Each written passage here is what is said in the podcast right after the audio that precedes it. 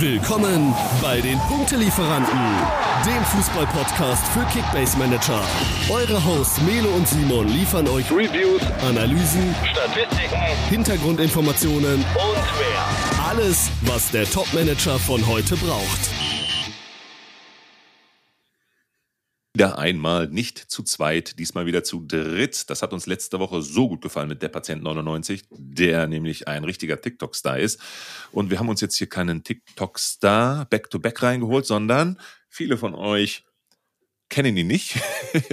wir kennen ihn, denn er ist ja einer unserer ärgsten Konkurrenten und vor allen Dingen der King-Sieger der letzten Saison in unserer Content Creator Liga. Kickbase Nerds, du alte Rakete, herzlich willkommen heute in unserem Podcast. Ich hoffe, es geht dir genauso gut wie uns. Und ähm, heute haben wir nämlich äh, wirklich mit dir zusammen eine mega heiße Episode am Start, denn alles unter dem Motto Fakten, Fakten, Fakten.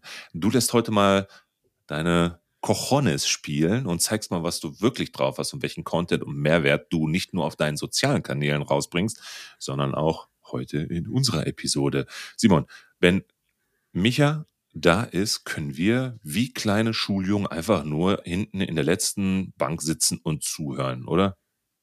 Ja, definitiv. Also ich bin erstmal froh, dass das äh, jetzt geklappt hat. Wir hatten es ja jetzt schon was länger auch geplant oder vorgehabt, dass Micha zu uns mal in den Podcast kommt und äh, ja, heute hat es endlich dann zeitlich und terminlich mal gepasst.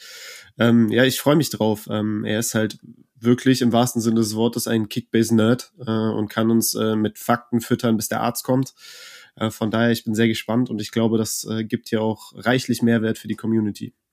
Definitiv. Wir gehen heute im Detail nach den Learnings und den Emotionen des vergangenen Spieltags in unserem Hauptthema auf die, wie ich es gerade schon gesagt habe, Fakten ein. Das bedeutet, Heute haben wir uns mal was ganz Spezielles rausgesucht. Gemeinsam mit Kickbase Nerd, also mit Micha, werden wir dann über Underperformer sprechen, über Überperformer sprechen und das einmal auf der Teamebene und einmal nochmal auf der Spielerebene, so dass wir euch vielleicht auch nochmal den einen oder anderen, der momentan unterm Radar läuft und vielleicht gar nicht so richtig auf dem Schirm hat, hier heute als Empfehlung äh, mitgeben, so dass ihr, wenn ihr heute aus dieser Episode raus seid, direkt rein in die App, entweder auf die Scouting-Liste oder irgendeinem Mitmanager oder einer Mitmanagerin mal abschwatzen. So, jetzt haben wir aber genug geschwatzt.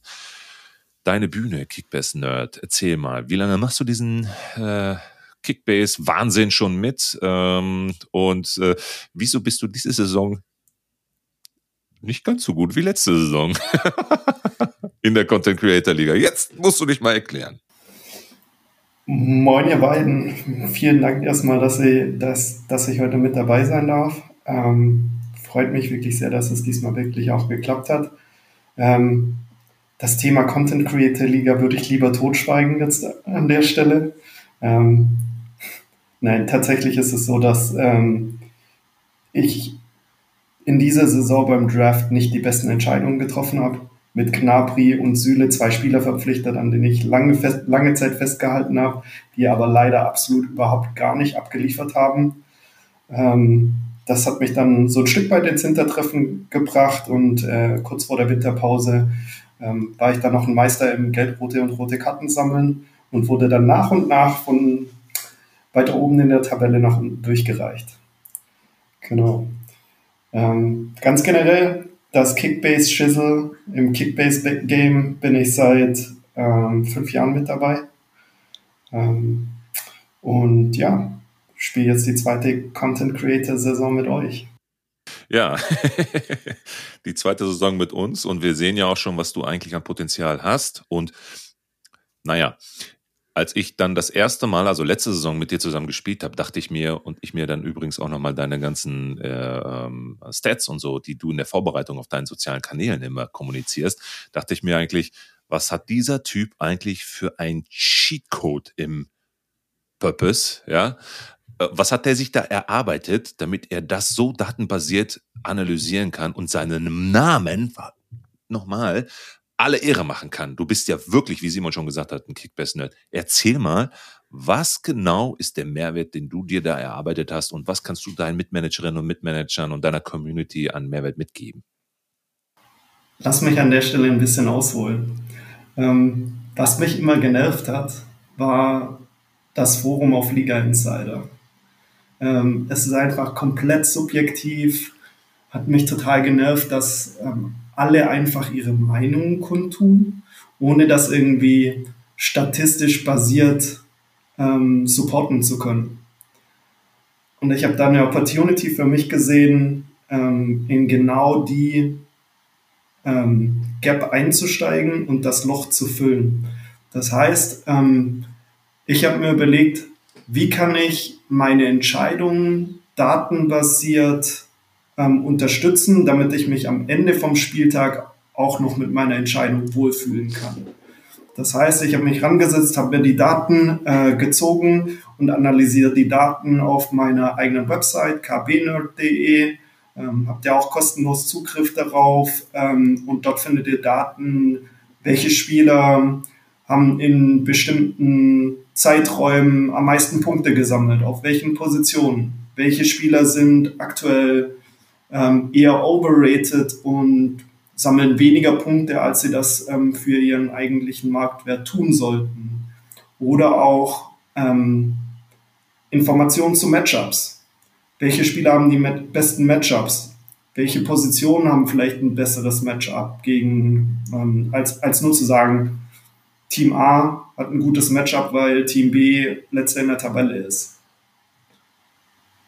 sehen wir gleich nochmal bei der Vorbereitung zu unseren Go-To-Teams. Da haben wir auch in der Vorbereitung gerade sehr intensiv diskutiert und hatten auch nochmal wieder ganz gute Einblicke dann durch deine letztendlich Einschätzung äh, und haben dann nochmal so das ein oder andere Ranking dann korrigieren müssen, weil es da schon ein Aha-Effekt gab. Und den wird es heute, und das verspreche ich uns allen, definitiv noch äh, mehrere Male geben, bin ich ganz sicher. Simon, wie war denn dein Aha-Effekt jetzt am Wochenende?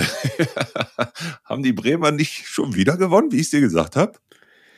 Hey, ich bin immer noch auf Wolke 7 unterwegs. Ich ja, glaube, letzte Woche war es die sechste, jetzt die siebte Wolke, ne? Ja. Genau.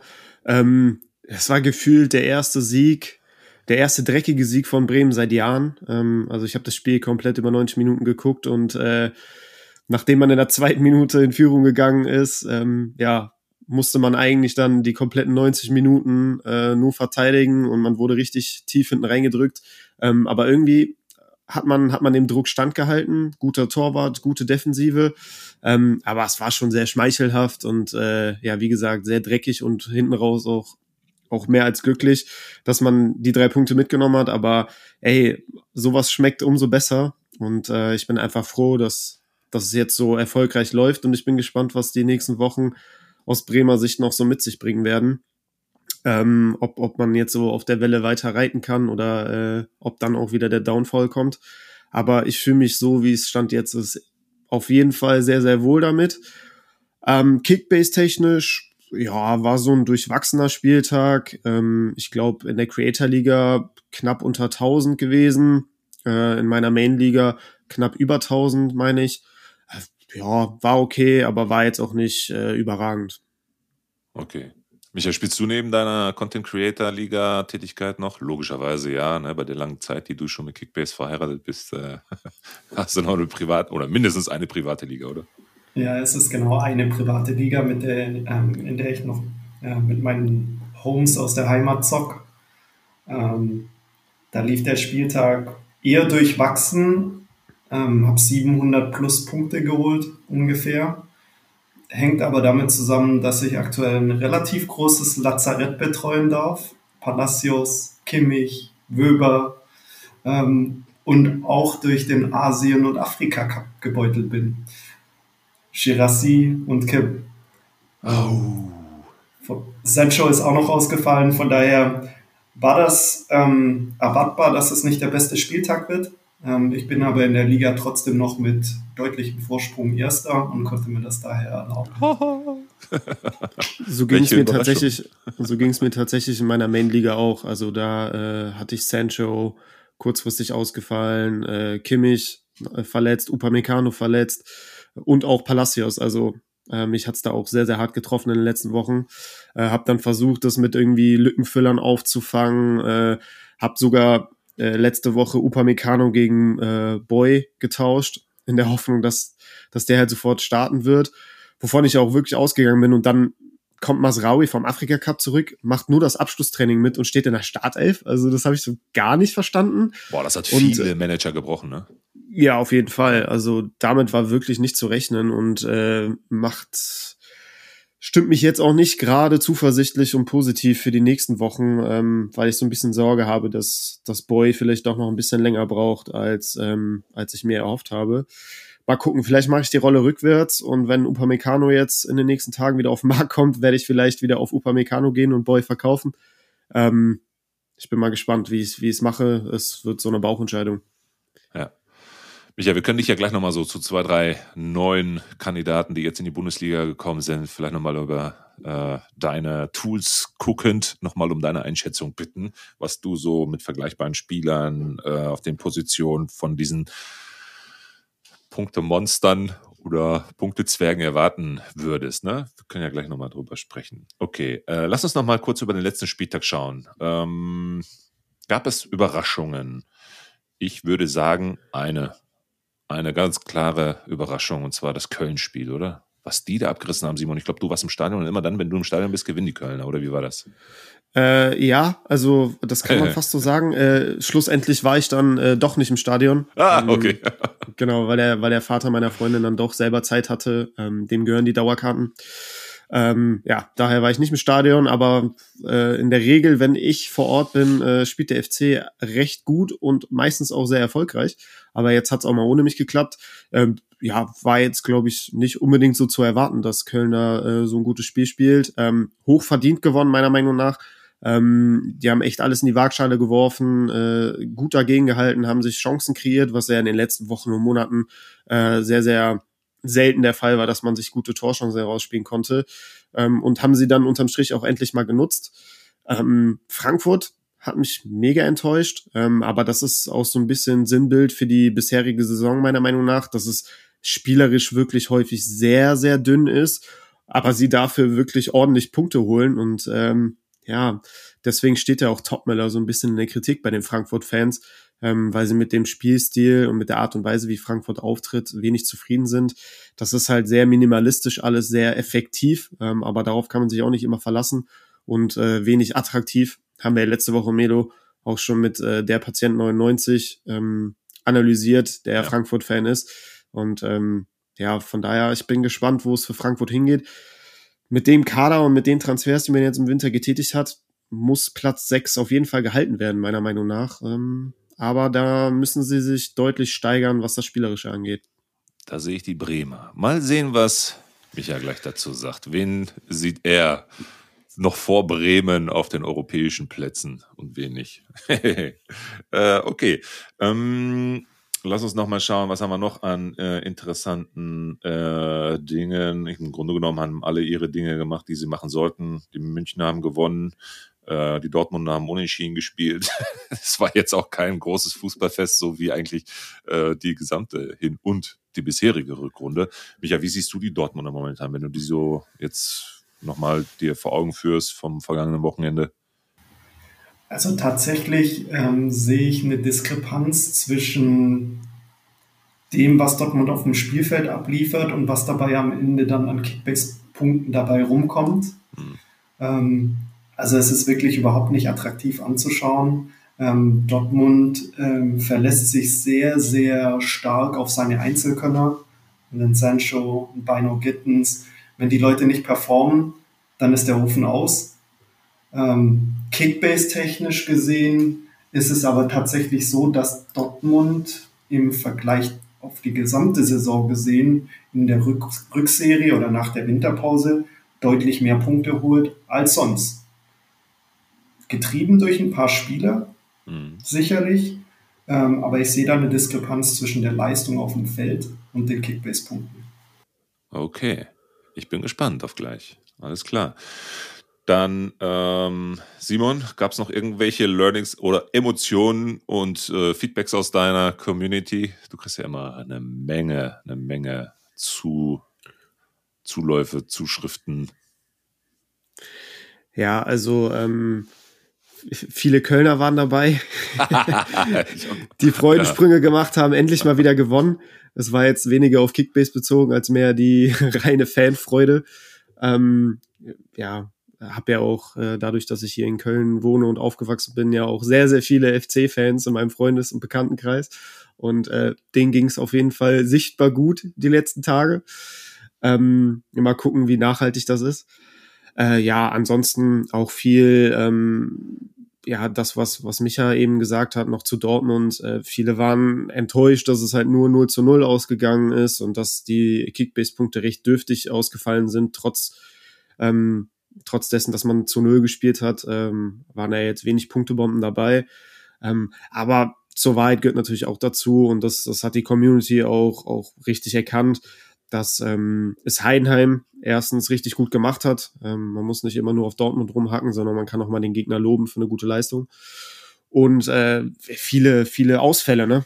Ähm, Brand war nicht dabei, Sancho war nicht dabei. Das sind alles so Individualisten, die so ein Spiel auch an sich reißen können.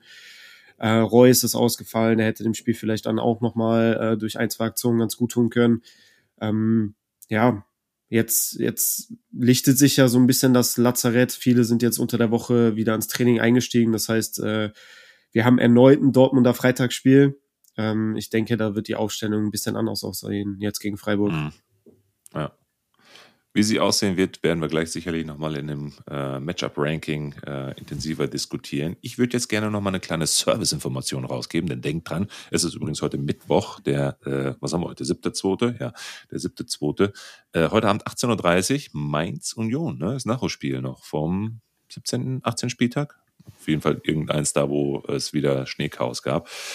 Das wird ein äh, 20-Punkte-Spiel, ne? nicht so ein klassisches 6-Punkte-Spiel. Hm, was meint ihr? Was, was könnt ihr an Einschätzungen abgeben für, für das äh, Spiel heute Abend? Ja, also ich glaube, wenn, wenn Union das Spiel zieht und gewinnt, dann ähm, haben sie sich mit einem sehr, sehr großen Schritt äh, aus den ärgsten Abstiegssorgen äh, auf jeden Fall rausmanövriert. Ähm, dann dann wird es wahrscheinlich wirklich auf diesen Dreikampf da unten hinauslaufen zwischen Köln, Mainz und äh, Darmstadt. Aber genauso wichtig ist es natürlich auch für Mainz, da dringend Punkte zu holen, um dran zu bleiben, äh, um mhm. den Abstand nicht äh, größer werden zu lassen. Und mit einem Sieg können die Mainzer Union auch wieder ganz tief unten mit reinreißen. Ähm, mega spannend, also wirklich ein Sechs-Punkte-Spiel für beide. Ähm, mhm. Aus Köln-Sicht ähm, so Sym Sympathien habe ich für den FC auf jeden Fall auch. äh, Wünsche ich mir einen Unentschieden, weil so ähm, hat Köln nur drei Punkte Rückstand auf Union und drei Punkte Vorsprung auf Mainz. Also ich glaube, äh, alle Kölner sitzen heute Abend auf dem Sofa und äh, hoffen, dass das Spiel unentschieden ausgeht. Ja. Wie ist deine Einschätzung, Micha? Ja, klassisches Sechs-Punkte-Spiel. Das kann ich nur so ja. wiederholen, wie Simon, Simon das auch schon gesagt hat. Ähm, tatsächlich aus der Formperspektive sehe ich das Pendel eher in Richtung Union ausschlagen. Mhm.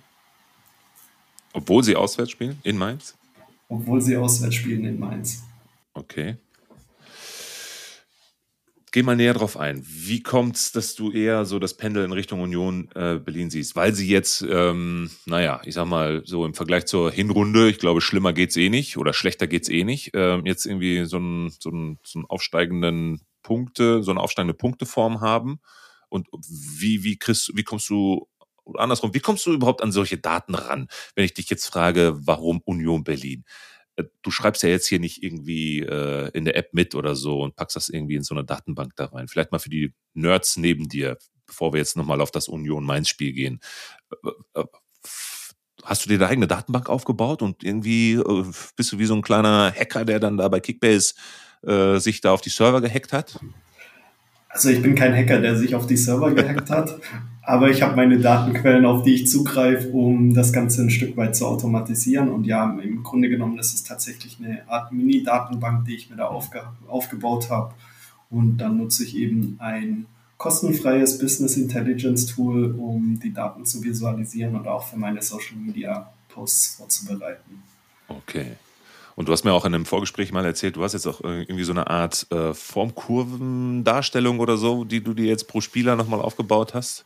Genau, also im Grunde genommen ähm, habe ich mich die letzten Wochen an, an, zwei Themen rangesetzt. Das eine war ähm, die Analyse der Rohpunkte. Äh, das Tool ist jetzt auch schon live auf meiner Website. Ähm, das zweite Thema, was ich besser verstehen wollte, ist, ähm, wie verhält sich die Form eines Spielers während der Saison. Also wir haben ganz, was mich da getriggert hat, ist tatsächlich Mats Hummels, der zu Beginn der Saison irgendwann einen 300 plus Punkte Spieltag drin hatte und seitdem aber konstant eher weniger Punkte gesammelt hat, mit ein, zwei, drei Sehr diplomatisch. Aus, Ausreißern. Der genau. spielt Grütze, ey, der spielt Grütze. Das ist so, ja. ja also, das ist so. Heute wollen wir Fakten, Fakten, Fakten, haben wir doch gesagt. genau. Ähm, ja, wie gesagt, ähm, das habe ich gesehen, ähm, hat mich dazu getriggert, einmal die Formkurven zu analysieren. Das heißt, was ich mir jetzt aufgebaut habe, ist, ich ähm, kann mir in das Tool verschiedene Spieler reinwerfen und sehe dann, wie viele Punkte sie im Saisonverlauf geholt haben, um dann auch ähm, eine Art Trendanalyse zu machen, um zu sehen, ist das eher ein aufsteigender, aufsteigender oder absteigender Trend. Bei Hummels absteigend. Ach, okay. wenig, wenig überraschend. Wenig überraschend. Okay. Und jetzt kommen wir nochmal. Da habe ich noch Thema eine Rückfrage. Ja. Milo, sorry, da habe ich noch eine Rückfrage, ja. Micha. Ähm, das beeinflusst dich doch dann aber auch bei der Tätigung deiner Transfers, oder? In deinen Ligen, oder? Dass du wirklich dann in deine eigen erstellte Datenbank schauen kannst, okay, welcher Spieler lohnt sich vielleicht jetzt oder welcher ist eher ähm, auf dem Weg, ähm, ja, schlechter zu performen. Und dann nimmst du wahrscheinlich auch transfertechnisch äh, Abstand von solchen Spielern, oder? Genau, richtig. Also mir sind eigentlich ähm, am liebsten Spieler, die relativ konstant über eine Saison performen. Ansonsten läufst du immer Gefahr, dass du die Spieler zum falschen Spieltag in deinem in deinem Team hast. Ähm, ja. Und sie gerade dann nicht hast, ähm, wenn sie gut performen. Das heißt, ich schaue mir solche Datenpunkte dann schon an, ähm, nutze dann das Rating-Tool auch noch, um so ein bisschen besser zu verstehen, was wäre denn der Spieler tatsächlich wert und baue dann darauf basierend auch meine Angebote auf.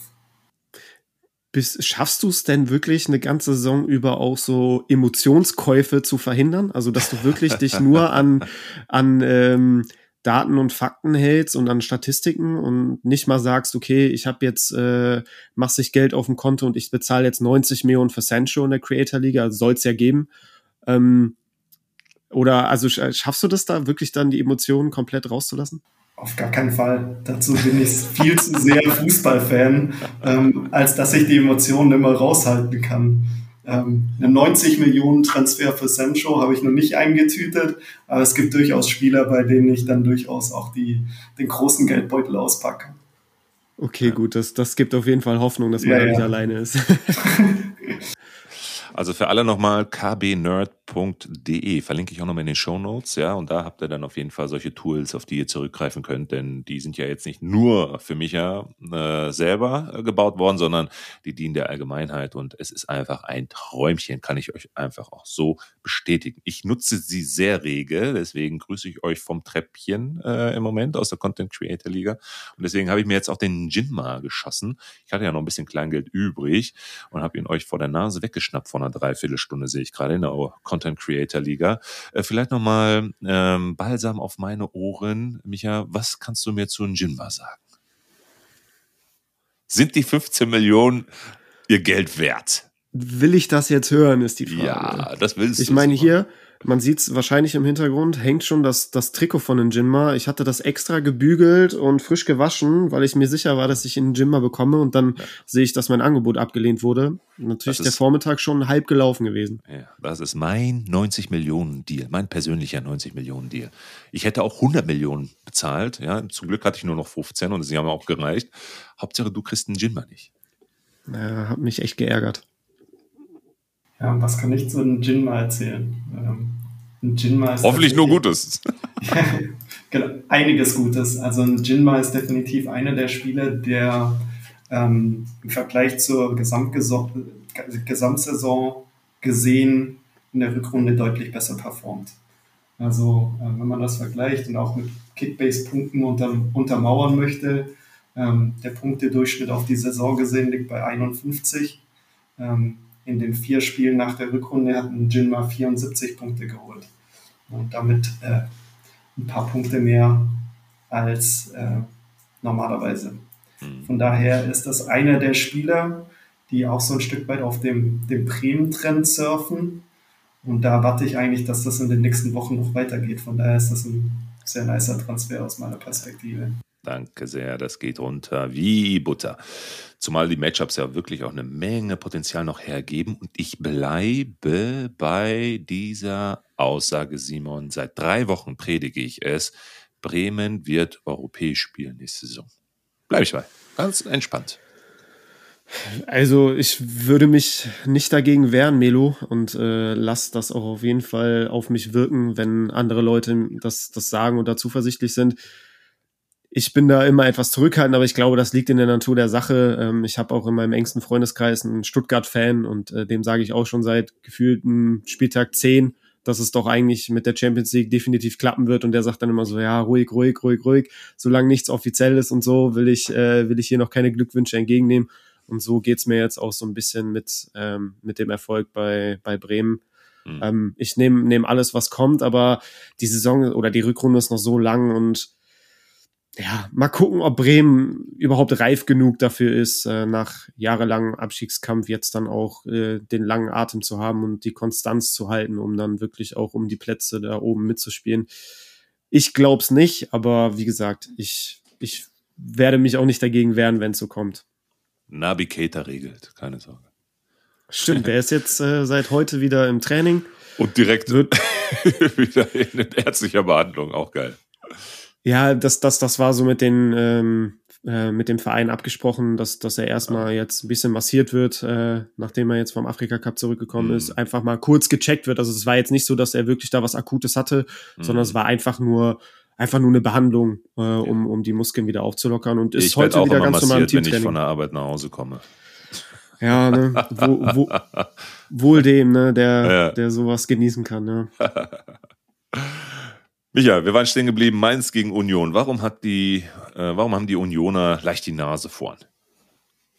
Also für mich ist die Mannschaft in der Rückrunde einfach deutlich stabiler, als sie das in der Hinrunde war. Hm. Ähm, es gibt ein paar Spieler, die in der Hinrunde eher unter ihrem eigentlichen Niveau performt haben.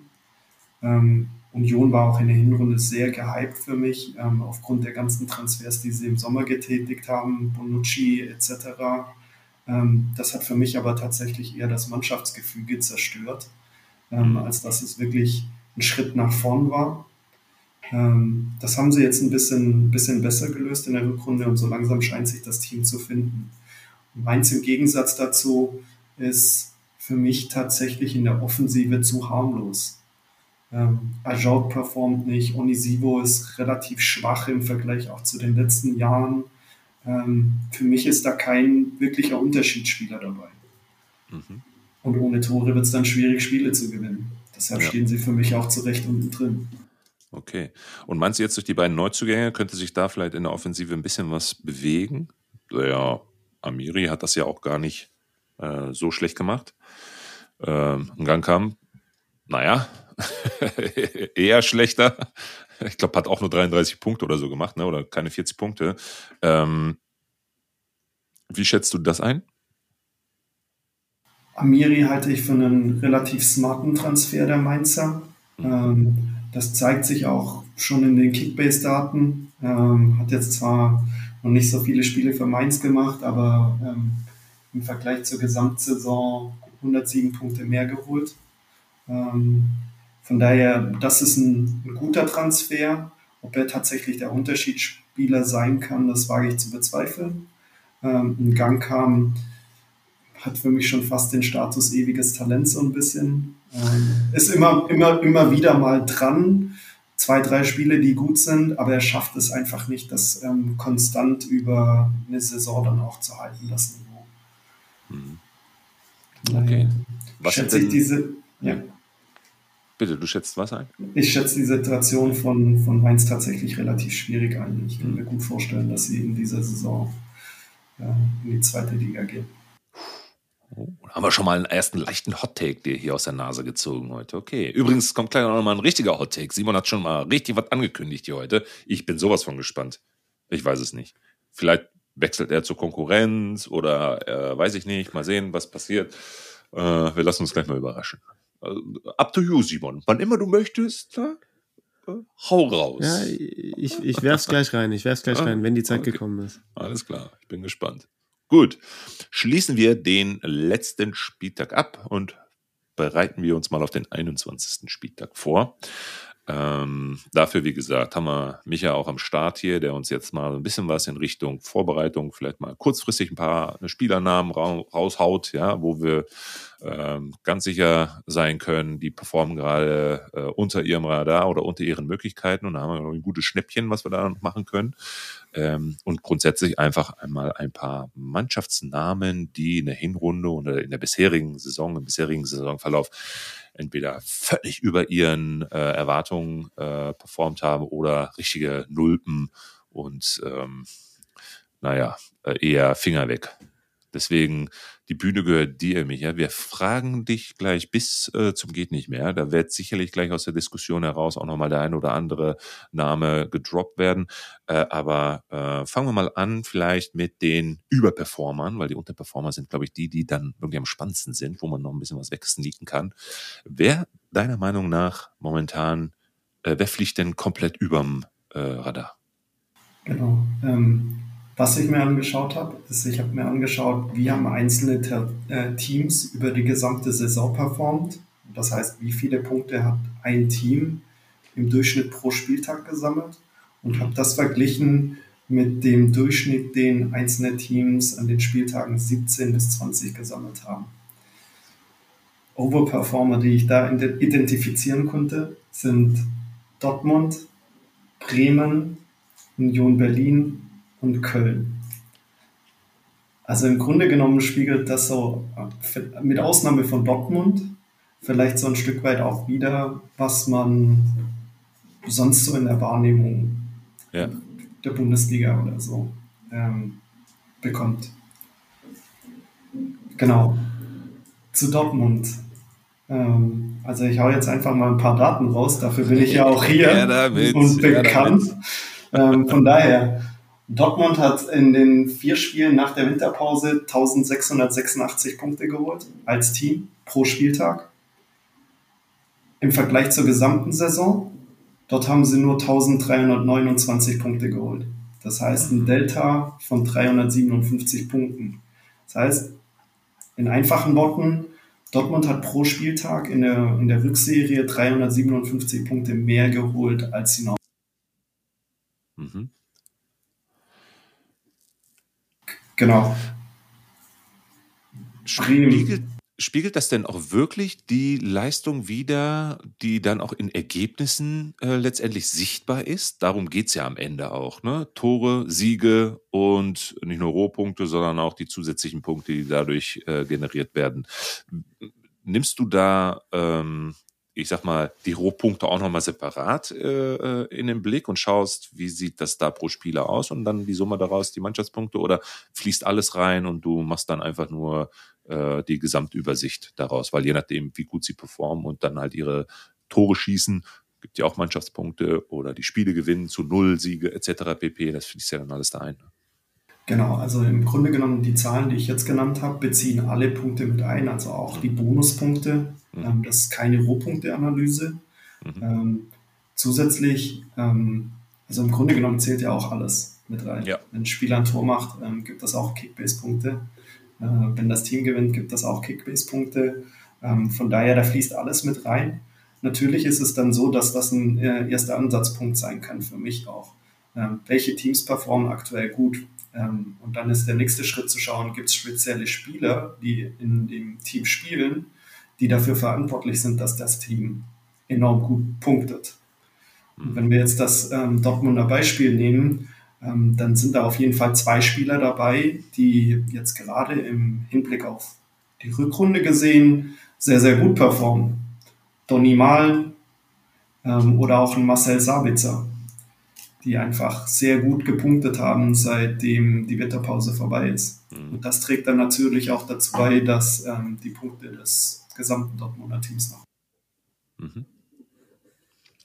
Okay. Stuttgart, hast du gerade erwähnt. Ähm, also bei Oder den Over Overperformern waren noch Bremen, Union Berlin und Köln dabei. Ja, meine ich ja. Ähm, genau. genau. Genauso gut ähm, die Bremer wie die Stuttgarter. Also genau. Ich meine, die Bremer, ähm, da spiegelt sich das definitiv auch in den Ergebnissen wieder. Ähm, Simon, wie lange ist Bremen jetzt umgeschlagen? Sieben Spiele? Sechs ich Spiele. glaube, es sind sieben. Nee, ich glaube, es sind mittlerweile sieben, ja. Ja, sieben. Ja, genau. Sieben Spiele ungeschlagen. Ähm, vier Spiele dann entsprechend nach der Winterpause umgeschlagen, 17 bis 20. Ähm, das heißt, die Bremer haben ähm, in der Rückserie 1267 Punkte als Team geholt pro Spieltag, wohingegen es auf die gesamte Saison betrachtet nur 939 Punkte sind. Das heißt, hier haben wir auch ein Delta von 327 Punkten. Das heißt, Bremen macht auch 327 Punkte mehr pro Spieltag, seitdem die Rückserie gestartet ist. Kann gerne so bleiben.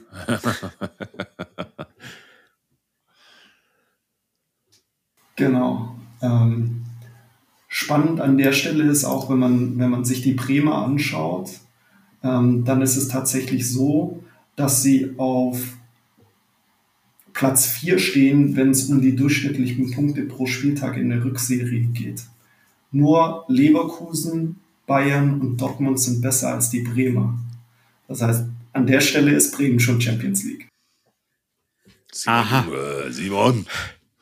Jetzt schließt sich der Kreis. Jetzt, ja. Wahnsinn. Darf ich noch mal eine Zwischenfrage stellen? Du hast ja jetzt gesagt, Bremen ist jetzt seit sieben Spielen ungeschlagen und machen das wirklich sehr, sehr gut und machen da jetzt gerade irgendwie über 300 Punkte im Schnitt mehr als äh, in der Hinrunde. Aber was ist mit den Heidenheimern? Weil jetzt haben wir ja unseren, unser Matchup dann auch schon für äh, nächstes Mal. Die spielen ja jetzt genau gegen die Heidenheimer. Die sind nämlich seit sechs Spielen ungeschlagen. Aber warum tauchen die in deiner Statistik nicht auf? Also was, was, was ist, da geht es wahrscheinlich eher darum, wie dann die Individualleistungen noch der Spieler zu bewerten sind, ne? die dann halt innerhalb der Mannschaft dann die entsprechenden, oder andersrum, das Gefälle innerhalb der Mannschaft ist dann wahrscheinlich eher schon sehr stark. Gibt es zwei, drei Spieler, die wahrscheinlich da aus dem, aus dem Raster fallen, beste, was weiß ich, wen auch immer noch. Ähm, äh, wohingegen wahrscheinlich bei Bremen dann eher so das, das, das breite Feld viele, viele Punkte macht, ne? Genau, ähm, du hast es eigentlich schon richtig erklärt. Ähm, wenn man sich Heidenheim anschaut, dann machen sie in der Rückrunde 16 Punkte mehr als in äh, der Hinrunde oder auf die gesamte ja. Saison gesehen. Und das heißt, sie performen eigentlich auf einem konstanten Level, aber es ist jetzt nie so dabei, dass ähm, sie überragende Punkte holen. Und einer, der natürlich ähm, in der Hinrunde massiven Anteil daran hatte, dass es bei Heidenheim so gut performt hat, ist eben Beste der aber in der Rückrunde deutlich weniger gut performt bisher, als er das in der Hinrunde gemacht hat. Mhm. Und ich glaube, von den, ich meine, es wären jetzt auch inzwischen sieben ungeschlagene Spiele in Folge, war es ja so, dass sie, glaube ich, die letzten drei vor der Winterpause allesamt gewonnen haben und jetzt seit der Winterpause alle vier Spiele unentschieden gespielt haben. Mhm. Das fließt ja wahrscheinlich dann auch nochmal so ein bisschen ja, mit rein, dass sie zwar noch ungeschlagen sind, aber jetzt die letzten vier Spiele war halt auch kein Sieg mehr dabei. Ne? Und wenn es dann so im Vergleich zu vor der Winterpause und nach der Winterpause geht, dann ähm, fällt das jetzt nicht so stark auf, ne? dass sie vielleicht, also 16 Punkte ist ja gefühlt gar nichts.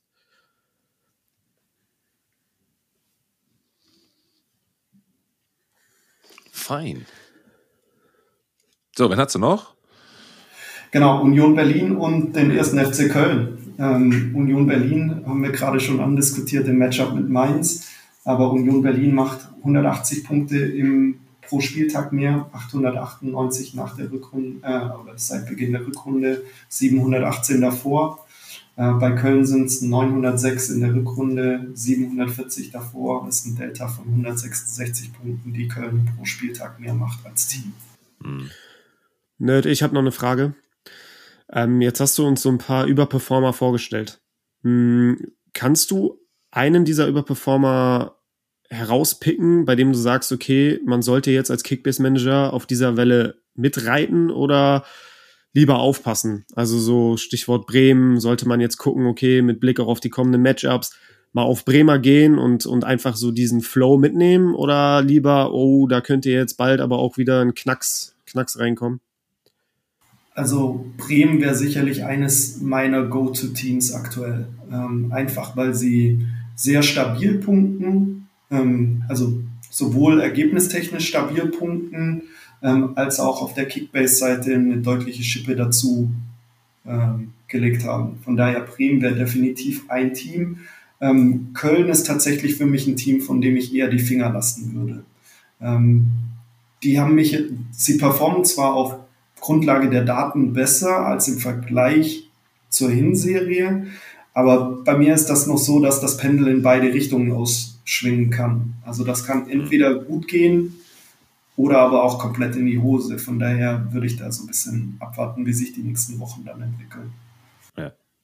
Das ist halt so bei deinen Statistiken und datenbasierten, naja, Analysen ja immer der Blick nach hinten. Ne? Das ist ja einfach in Anführungsstrichen Vergangenheitsbewältigung. Wie man das jetzt nach vorne hin dann auslegt und ähm, die Einschätzung dazu, das ist dann halt Management. Ne? Das, dafür sind wir alle Kickbase-Manager, um das Thema dann auch sauber bewerten zu können. Aber es hilft ungemein. Ich kann es wirklich immer und immer wieder wiederholen nicht nur die, die, die Tools, die du auf deiner Seite hast, sondern auch der Content, den du insbesondere auf Insta bringst, der ist einfach Gold wert. Ich habe übrigens immer deine Posts, die Vorbereitung zu den Matchups, ähm, da habe ich einen eigenen Ordner mir abgespeichert. Immer dann, wenn die Posts kommt, speichere ich mir die nämlich immer ab, damit ich genau nochmal gucken kann, gerade für die, insbesondere für die Challenges ist das ja ein unglaublich wichtiges Tool, äh, immer noch mal reinzugucken, welcher Torwart der Mannschaft X lässt die meisten, die wenigsten Punkte zu? Welche Abwehrspieler gegen welche Mannschaften machen? Da kannst du jetzt gleich nochmal eben vielleicht im Detail darauf eingehen, was das für, für ein Format ist, das du da bringst. Das ist einfach, das ist ein Cheat. Das ist wirklich ein Cheat, weil so kommst du ja nicht einfach an die Daten ran. Das funktioniert ja nicht. Ne?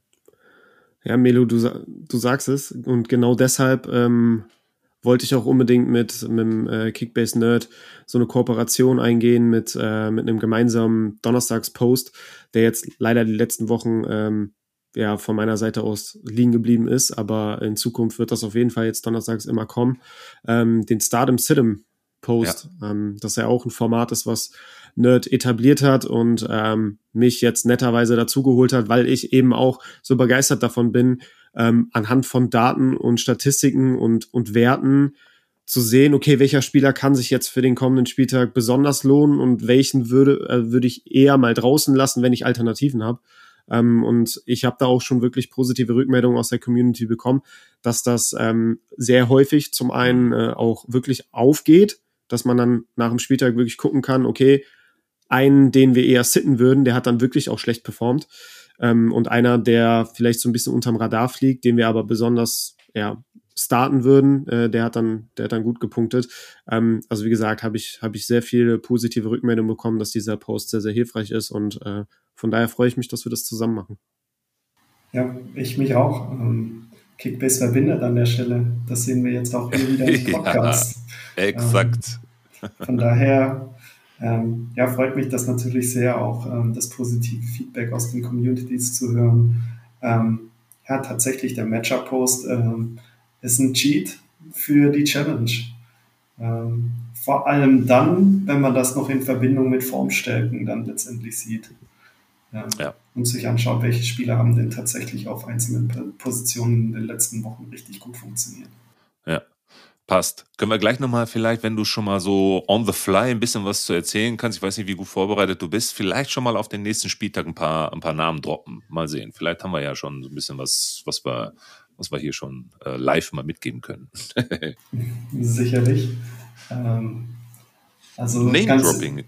Ja. Name-Dropping. ähm, ja. Ich mache mach positionsbezogenes Name-Dropping. Ja, ja, ähm, genau. Auf der Torwartposition hätte ich definitiv Gulaschi und Renault genannt. Ja. Ähm, Renault ist einfach super formstark. Gulaschi hat einen super Marktwert und noch dazu ein super Matchup gegen Augsburg. Ähm, genau, auf der Abwehrposition Elvedi, 516 Punkte in den letzten vier Spielen.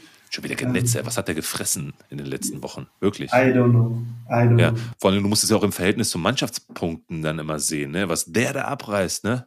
Yep, yep, genau. Boah. Mhm. Crazy. Wahrscheinlich gegen Darmstadt wieder ein Törchen drin, pass mal auf. Aber gut, da haben wir ja gleich. Oh, in den Diesmal Kopfballtor. Ja, genau. genau, dann habe ich mir den Robin Koch notiert, der 48 Punkte äh, gesammelt hat in den letzten vier Spielen. Mittelfeld, Sabitzer 637 Punkte in vier Spielen, was echt stark ist. Dazu kommt auch noch ein relativ attraktives Matchup. Mhm. Ähm, Im Sturm Füllkrug 688 Punkte ähm, wieder ein Dortmunder. Ich habe das vorhin auch schon gesagt gehabt, dass ähm, es bei Dortmund ein paar Spieler gibt, die dazu beitragen, dass Dortmund insgesamt mehr Punkte holt. Sabitzer und, und Füllkrug sind zwei davon, Malen ist ein dritter. Ähm, ansonsten Kramaric finde ich auch noch relativ spannend für den kommenden Spieltag, der auch 463 Punkte in den letzten vier Spielen geholt hat. Ja. Sehr gut. Sammelsurium an ein paar Spielern. Mal eben so auf Sa die Schnelle. Sabitzer habe ich in meiner Main-Liga. Von daher, das äh, höre ich sehr, sehr gerne, dass er da so viel gepunktet hat. Das ist mir jetzt so, wenn man dann so die Summe hört, äh, über 600 Punkte jetzt in vier Spielen, dann denkt man sich so, wow, das ist aber echt eine Menge. Das ist ziemlich cool, so, weil so wäre mir das jetzt gar nicht so krass aufgefallen. Klar, viermal grüner Balken, aber ähm, so dann die Summe der Punkte, die hört sich dann schon sehr, sehr sexy an. Du hast ähm, uns jetzt ein paar Teams vorgestellt, die im Vergleich zur Hinrunde jetzt seit der Winterpause ähm, ein Stück weit überperformen, was die Punkte angeht.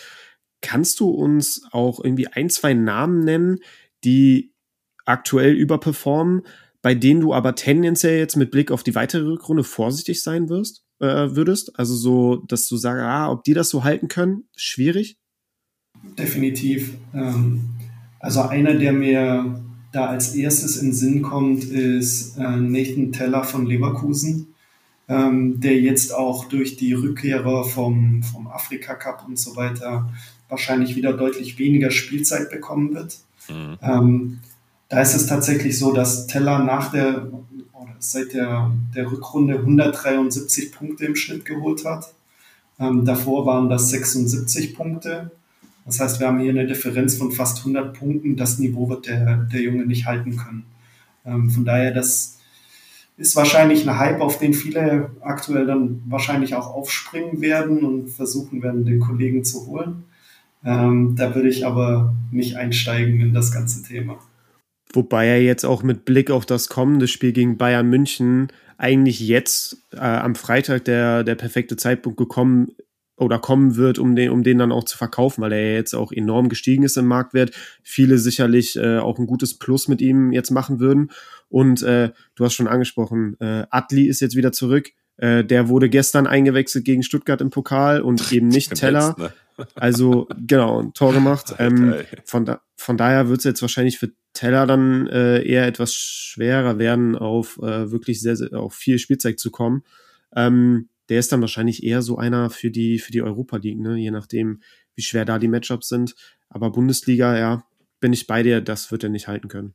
Jetzt kommt's. No Teller. so, das Niveau sinkt, meine Damen und Herren. Nein, alles gut. Ähm, Underperformer ist ein gutes Stichwort, Micha. Ich würde gerne jetzt nochmal auf die, ähm, naja, Wer hat in der Hinrunde rasiert und wo ist jetzt gefühlt in den letzten vier Spielen gar nichts gekommen? Da fällt mir auf Platz 1 plus plus plus plus plus gefühlt für mich der Harry Kane ein. Steht er bei dir in der Tabelle bei den anderen Performern auch auf Platz 1 oder äh, gibt es noch welche, die äh, da drüber liegen? Oder eher also darunter, je nachdem, wie man sieht. Genau. Also es gibt noch eine einzige, einen einzigen Spieler, der darunter steht. Den würde ich aber einmal ausklammern an der Stelle. Das ist Pascal Stenzel vom VfB, der einfach viel zu wenig Spielzeit bekommt, als dass man ihn äh, mit in die Bewertung nehmen könnte. Ähm, und dann ist es tatsächlich Harry Kane. 215 Punkte sonst im Schnitt gemacht. In der Rückrunde sind es eben nur 151 Punkte, das heißt 64 Punkte weniger. Ähm, nur. Ja, genau, das ist Jammern auf hohem Niveau, auf sehr, sehr hohem Niveau. Aber ja, er performt schlechter als im Vergleich zur Hinrunde. Wir haben mir da an der Stelle tatsächlich, gibt es zwei Spieler, die mir krass ins Auge gestochen sind. Ähm, das ist Alexander Nübel vom VfB, der 97 Punkte normalerweise holt. In der Rückrunde waren es nur 35 im Schnitt in vier Spielen. Es sind auch 62 Punkte weniger. Kane im Vergleich dazu waren 64 Punkte weniger. Das heißt, da ist auch schon die Leistungskurve geht deutlich nach unten. Ähm, der andere, den, den ich noch erwähnenswert finde, ist äh, Benny Henrichs von Leipzig. Natürlich läuft es bei Leipzig Stimmt. insgesamt nicht so gut, aber er hat in der Hinserie 106 Punkte im Schnitt geholt. In der Rückserie sind es 59. und er bekommt weniger Einsatzzeiten jetzt auch. Muss um seinen Platz kämpfen. Das heißt, das wäre auch einer, bei dem ich in den nächsten Wochen so ein Stück weit vorsichtig wäre, ähm, den aber sehr viele Manager sicherlich weiter in dem Team halten werden. Ich würde an der Stelle mir überlegen, ob ich den Deal verpacken könnte mit einem meiner Mitmanager und äh, einen sicheren Starter, Starter ins Team holen kann. Mhm. Boah, super interessant, äh, Micha. Äh, ich habe jetzt hier gerade auch mal den Marktwert von Nübel geöffnet. Also der ist äh, 14,5 Millionen wert. Auch da, da gibt es äh, günstigere Keeper auf den, auf den Märkten sicherlich. Ne? Wir haben eben kurz über Gulaschi gesprochen, der super günstig ist, der jetzt wieder die Nummer eins ist in Leipzig. Ähm, der dürfte auf den meisten Märkten noch nicht vergriffen sein. Ähm, es gibt einen Zetterer, der ist, der ganz gut performt zurzeit, der kostet, glaube ich, neun Millionen. Also so, es gibt schon noch den einen oder anderen Keeper, der deutlich günstiger als Nübel ist. Und ich glaube, jetzt wäre so der Zeitpunkt gekommen, wenn sich so einer dieser anderen Keeper auf dem Markt ähm, tummelt, dann äh, würde ich wahrscheinlich den eintauschen, Nübel abgeben und mir einen anderen holen. Das gehe ich zu 100% mit. Trend is your friend. Was mir nämlich jetzt gerade eingefallen ist, vielleicht nochmal eine Idee für die Programmierer von Kickbase ist, ähm, dass das, was du ja jetzt hier mit äh, Bravour machst in deinen Tools und auch aufzeigst, ist, dass du letztendlich ja wie so eine Art Punktedurchschnitt der letzten, was weiß ich, drei, vier, sechs, neun Spieltage ja nochmal separat zum Gesamtdurchschnitt nochmal anzeigst, um dann den, den Vergleich dir dann anzugucken. Ne? Wie ist so das Verhältnis? Ähm, oder auch mal äh, ersten vier Spieltage der Hinrunde versus die ersten vier Spieltage der Rückrunde, um mal zu gucken, wie ist das Verhältnis jetzt, wie ist die Leistungskurve im Laufe der Saison bisher und äh, hat er jetzt irgendwie, was weiß ich, durch eine Verletzung oder ähnliches da jetzt an, an äh, Power verloren, braucht er jetzt erst wieder und so weiter und so fort. Das sind ja zusätzliche Informationen, die du dir da rausziehen kannst, noch und nöcher. Ne? Das ist ja irre, was da noch möglich ist. Ne? Definitiv. Und By the way, nochmal, du musst wirklich kein Nerd sein, um dir diese Dinge reinzuziehen, weil es sind ja wirklich sehr einfache gute, verpackte Schnipsel bei dir auch auf der Seite und du kannst dir das ja auch so zusammenbauen, wie du es haben willst für dich in deinen Tools auf deiner Seite. Also für alle verständlich. Also nochmal, nur weil du Nerd heißt, musst du kein Nerd sein, ja, um auf dieser Seite dann auch zurechtzukommen. Das wollen wir nochmal für die Zuhörerinnen und Zuhörer oder für die Zuschauerinnen und Zuschauer hier natürlich nochmal mitgeben. Also keine Scheu, das ist hier keine große, äh, kein, keine Rocket Science, die, die Michael da gebaut hat. Ähm, und gerade genau deswegen, weil es einfach sehr einfach äh, übertragen, übermittelt, kommuniziert werden kann, auch für jeden verständlich. Macht einfach, spielt da ein bisschen rum, ihr könnt nichts kaputt machen. Ähm, äh, höchstens die Karrieren eurer Mitmanagerinnen und Mitmanager. Geil. Melo, ich glaube, der Zeitpunkt ist gekommen. Ich möchte zu meinem Hot, Hot Take übergehen. Brauche dafür aber ähm, Datenfütterung und die erhoffe ich mir von Micha.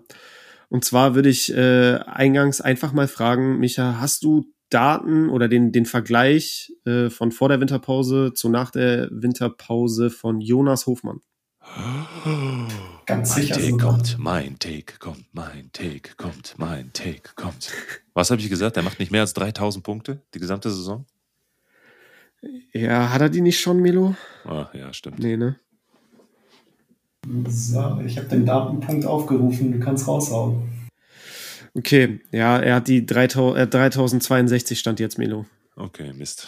Ich glaub, so Oder habe ich 3500 Punkte? habe ich nicht gesagt, er macht 3500, egal. Ich weiß es nicht mehr genau. Ähm, also, mein Hot Take ist, und der ist äh, gestern Abend nach der Einwechslung von Atli gereift, ähm, dass ich der festen Überzeugung bin, dass Atli eine deutlich größere Rolle in der Rückrunde spielen wird als noch in der Hinrunde und dass ähm, die Spielzeit und Punkte von Jonas Hofmann aufgrund dessen leiden werden. Weil ich gehe davon aus, dass Atli häufiger für Hofmann auch in die Startelf rücken wird. Boom. Was sagt ihr dazu? ich, ich lasse den Profi mal reden. Die krasse Hot Take. Wenn ich mir die Daten anschaue, liegst du mit der Analyse gar nicht falsch. Ähm, also Hofmann hat in der Hinserie 153 Punkte im Schnitt geholt. Seit der Rückrunde ist er auf 129 Punkte abgesunken. Das heißt, es sind ähm, knapp 24 Punkte weniger, die er macht. Ähm, spannend wäre es jetzt natürlich noch zu sehen, was, was Atli in den nächsten Wochen macht. Von daher, ähm, ich werde das mal beobachten und monitoren und äh, in ein paar Wochen ein Update dazu geben. Ja, ein Hottake muss ja auch eine Thesenpolizei haben. Damit haben wir jetzt. Micha, du hast übrigens jetzt hier die offizielle, das offizielle Abzeichen der Thesenpolizei bei uns hier im Podcast. Das heißt, immer dann, wenn wir hier irgendwelche Hottakes rausknallen, kommst du als Faktenguru um die Ecke und sagst, äh, passt oder Leute, was habt ihr da denn erzählt? Ist nicht so. das, das machen wir so. Ah. Melo, du hast übrigens den Job, ähm, das als Umfrage in der Insta-Story mal zu verpacken, äh, wenn wir unseren Podcast hier verlinken, um äh, auch mal zu, zu gucken, was die Community zu meinem Hot Take sagt, ob die das unterstützen oder ob die sagen, äh, Simon, also was du da von dir gibst, das können wir uns nicht geben. Mal gucken. Atli über Hofmann. Kann man so ja, also, genau, zusammenfassen. Äh, ob Atli Hofmann äh, einiges an Punkten und Spielzeit klauen wird in der Rückrunde. Ja mache ich, kein Problem. Mega. Ja, cool. Dann lass uns mal auf die Go-To-Teams kommen, denn ich glaube, in der Diskussion des Rankings werden wir sicherlich auch nochmal auf deine Expertise zurückkommen, Micha, und da auch nochmal datenbasiert ein paar Einschätzungen von dir bekommen. Lagen wir mit oder liegen wir mit unserem Ranking für den kommenden Spieltag richtig? Was würdest du eigentlich sagen? Auf welcher Position siehst du denn einige Mannschaften? Und ähm, was bedeutet das in Toren und äh, gegebenenfalls auch Punkten? Und vielleicht hast du auch den ein oder anderen Namen für den kommenden Spieltag. Du hast ja schon ein paar Namen gedroppt, aber vielleicht auch nochmal Matchup basierend auf diesen Top 5, die wir jetzt haben. Ähm, und äh, ja, legen wir los. Also wir haben wirklich, wie wir schon eingangs gesagt haben, sehr, sehr lange diskutiert. Auch in der Vorbereitung auf diese Go-To-Teams haben wir sehr intensiv darüber gesprochen, wie das Ranking am Ende final aussehen sollte. Am Ende haben wir uns dafür entschieden, dass wir wir hatten Dortmund gar nicht drin. Du, Micha, hattest Dortmund auf Platz drei. Deswegen haben wir uns dann nochmal mit dem Start der Go-To-Teams auf Platz fünf äh, dann einen Kompromiss gefunden und die Dortmunder auf Platz fünf gesetzt. Zu Hause gegen die Freiburger. Ähm, wie siehst du dieses Matchup jetzt am, am Freitag? Der Vorteil, Simon, du hast ja auch schon gesagt, wir können die Aufstellung sehen. Ähm, schon mal ganz gut. Wie siehst du das? Torreiches Spiel, eher ein, ein, dreckiges Spiel, macht Dortmund wieder Dortmund-Dinge und äh, Tore fallen en masse und Kickbase-Punkte knallen rein. Meinst du mich, Melo? Kickbase-Nerd, Simon, wer auch immer.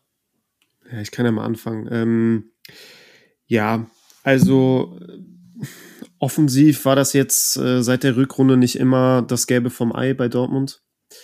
Ähm, Freiburg ist ja grundsätzlich ein Team, was, was sehr strukturiert ist, was, was gut trainiert und gecoacht und eingestellt ist von, von Streich. In der Defensive eigentlich auch immer sehr kompakt steht und sich Dortmund ja in den letzten Wochen auch immer mal wieder schwer getan hat, wirklich zu klaren Torchancen zu kommen. Deswegen also jetzt so ein richtiges Spektakel mit vielen Toren sehe ich irgendwie nicht kommen. Ich glaube, dass das ein enges, äh, spannendes Spiel werden wird. Ähm, traue Dortmund aber trotzdem auch aufgrund ähm, ja, der, der Phasen, in denen beide Teams jetzt stecken. Ich meine, Freiburg hat ja jetzt auch zweimal in Folge verloren ähm, und Dortmund halt jetzt seit der Winterpause noch nicht verloren, ähm, dass Dortmund sich knapp durchsetzen wird. Also ich würde da auf ein knappes Ergebnis auch tippen. Also so wie das Spiel oder so wie ich das Spiel auch erwarte, so wird sich wahrscheinlich da noch im Ergebnis widerspiegeln und ich bin da bei einem 2 zu 1 für Dortmund. Okay. Micha? Genau. Ähm, ich sehe das so, dass äh, Dortmund eines der Top 3 Teams ist, wenn es um die gesammelten Punkte geht in der Rückrunde.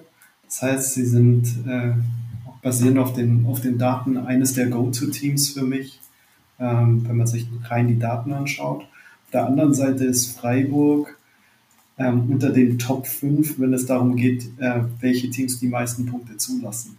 Das heißt, wenn man rein auf die Kickbase-Daten schaut, haben wir da eine relativ große Diskrepanz zwischen ein Team sammelt viele Punkte und ein anderes Team lässt relativ viele Punkte zu. Ähm, und wenn man dann aber noch tiefer in die Daten einschaut, dann sieht man eben, dass Freiburg relativ viele Punkte gegen Torhüter, Abwehrspieler und ähm, Stürmer zulässt.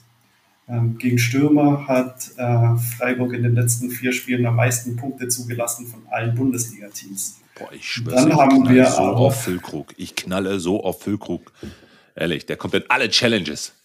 Boah, genau, MVP, Füllkrug MVP. Plus One. Also ich werde auch komplett auf Füllkrug setzen. Ja. Äh, Malen ist für mich auch noch ein Hot Take, ja. der auch noch so ein bisschen mit seiner individuellen Klasse da ein, zwei Situationen auflösen kann. Von daher ähm, finde ich das eigentlich, äh, wenn man rein auf die Zahlen schaut, ein spannendes Matchup. Also Micha, ich fasse nochmal zusammen. Freiburg lässt sehr, sehr viele Punkte für Torhüter, Verteidiger und Stürmer zu. Richtig? Richtig. Okay. Und dann überlege ich jetzt nochmal, was habe ich in der Challenge gemacht? Ich habe natürlich zwei Mittelfeldspieler drin. okay. Vielleicht überdenke ich die Aufstellung meiner Challenge dann doch nochmal. Naja, das kommt darauf an, wen du aufgestellt hast. Ein Sabitzer ist zum Beispiel super gut in Form. Haben wir ja gerade eben gehört mit 600, mehr als 600 Punkten in den letzten vier Spielen. Das heißt, wenn ja, du einen Sabitzer aufgestellt hast, dann wäre das vielleicht doch nicht die schlechte Entscheidung. Genau, bei uns in der Punktelieferanten-Challenge ja. äh, haben wir zu Saisonbeginn uns für zwei Spieler ähm, auf zwei Spieler festgelegt, die immer in der Startaufstellung äh, automatisch drin sind und unter anderem ist das halt Sabitzer. Von daher, den kann ich auch nicht rausnehmen, der ist drin und dann habe ich mich für Brandt entschieden, der ja auch tendenziell von seiner Spielweise eher als als Stürmer daherkommt als als klassischer Mittelfeldspieler. Also von daher vielleicht fahre ich mit Brandt auch nicht so schlecht, aber ich überleg's mir, vielleicht nehme ich ihn doch nochmal raus und gehe auf Füllkrug.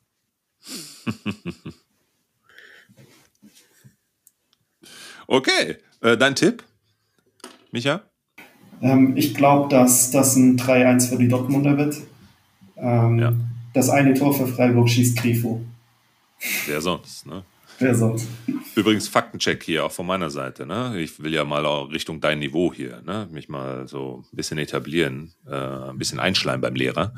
Äh, die vergangenen drei Heimspiele, ja, die Dortmund gegen Freiburg bestritten hat, hat alle Dortmund gewonnen und zwar glasklar und deutlich. Irgendwie 4-0, 5-1 und was weil, keine Ahnung, noch irgendeins. Also, ähm, ich bin bei dir, Micha. Das Ding wird eine, wird eine lustige Geschichte da. Füllkrug, ich habe ihn schon direkt einmal aufgestellt jetzt hier. So. Ähm, gut, hacken wir mal Platz 5 ab und gehen weiter. Ähm, auf Platz 4 haben wir die Gladbacher. Unser Argument, weil sie gegen Darmstadt spielen. Dann hast du mich ja gesagt, eben gerade in unserer Diskussion zu den datenbasierten Analysen, ja, manchmal auch Matchdays, äh, Matchups, äh, die wir eigentlich so auf dem Zettel haben, einfach nur weil der Gegner auf Tabellenplatz 18 ist, äh, äh, ab und zu auch mal vorsichtig sein. Äh, haben wir jetzt hier äh, Schluss geredet und die Gladbacher stark gemacht oder gehen wir eigentlich wirklich davon aus, dass sie eigentlich gewinnen müssen auf dem Papier? Also auf dem Papier ist die Annahme sicherlich die richtige. Gladbach ist das deutlich stärkere Team, aber auch da wieder, wenn man so ein bisschen mehr in die Daten einsteigt, dann sieht das so aus, als ob zwei schlechte Teams gegeneinander spielen, ähm, die sowohl was die zugelassenen Punkte angeht, als auch die ähm, erzielten Punkte Tabellennachbarn sind. Also in der Rückrunde Darmstadt hat am meisten Punkte zugelassen, Gladbach hat am zweitmeisten Punkte zugelassen. Ähm, und wenn es um die erzielten Punkte geht, ähm, steht Gladbach auf Platz 11 und Darmstadt auf Platz 12. Das ist eher ein, Mittelfeldduell, was die erzielten Punkte angeht.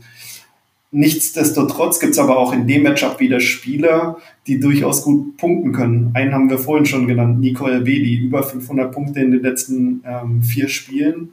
Ähm, da ist durchaus auch was drin. Wir werden sehen. Simon, was ist dein Tipp? Mein Tipp, ähm, also ich glaube auch, dass das Gladbach das machen wird, weil Darmstadt, so die, die opfern sich immer auf, die äh, halten da voll dagegen, auch teilweise dann im Mittelfeld äh, kommen sie über die Härte, äh, versuchen dann immer den schnellen Skarke auch ins Spiel zu bringen.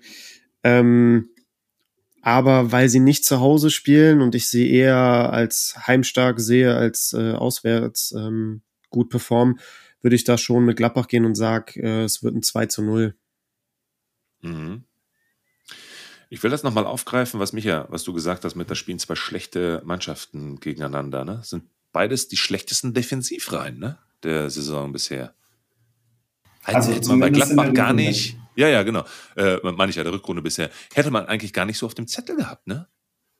Bei den, insbesondere bei den Gladbachern. Bei den Gladbachern. Die denkt, also wahrscheinlich schießen die einfach nur vorne ein bisschen mehr Tore und deswegen kommen vielleicht so die, die ein oder anderen äh, Punkte mehr oder auch insbesondere Bonuspunkte noch mehr dazu äh, als bei den äh, Darmstadtern, den Armen.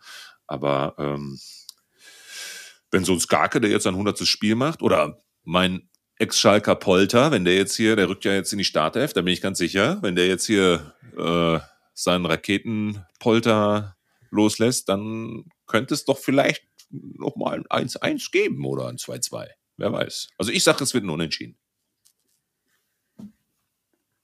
So ein 3-3 wie in der Hinrunde. ja, genau. Was sagst du, Micha?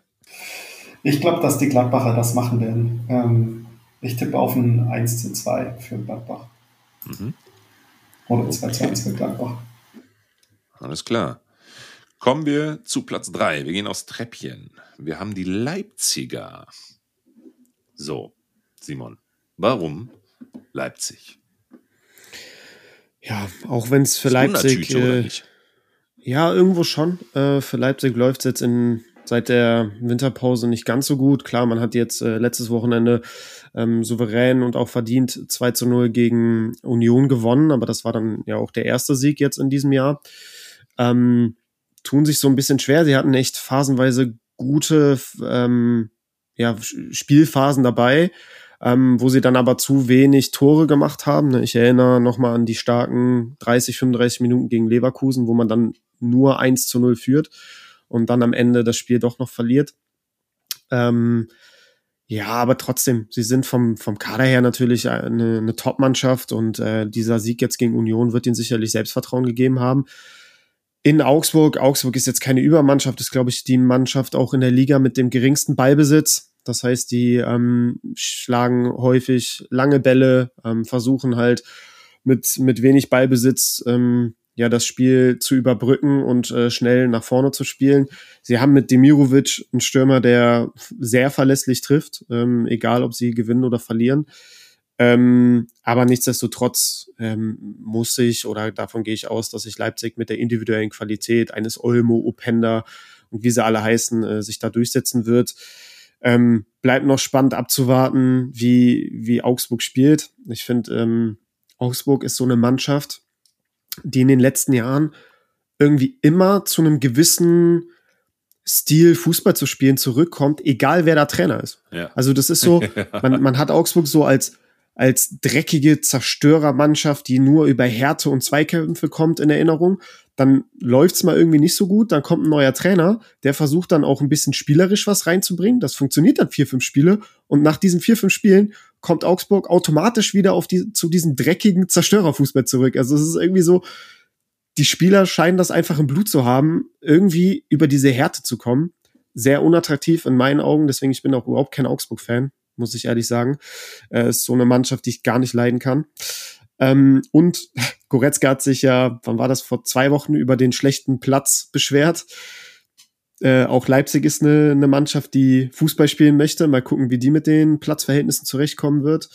Ähm, von daher glaube ich, es wird knapp, ähm, weil Augsburg einfach versucht, alles da irgendwie zu zerstören und kaputt zu machen, was, was Leipzig da spielerisch aufs Parkett zaubern äh, möchte. Ähm, ich sage 3 zu 2 für uh. Leipzig.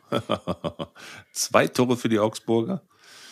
ja, irgendwie kriegen die dann Elfmeter oder ja, Demirovic nickt, nickt da irgendeine Flanke ein oder so. Mhm. Ähm, ich ich traue denen irgendwie zwei Tore zu, weil es mhm. wahrscheinlich auch so ein zerfahrenes Spiel sein wird, so wo ja. wenig Flow drin ist und wo dann diese Kleinigkeiten in den 16ern dann auch entscheiden. Ja. Ich sag, Augsburg wird gewinnen.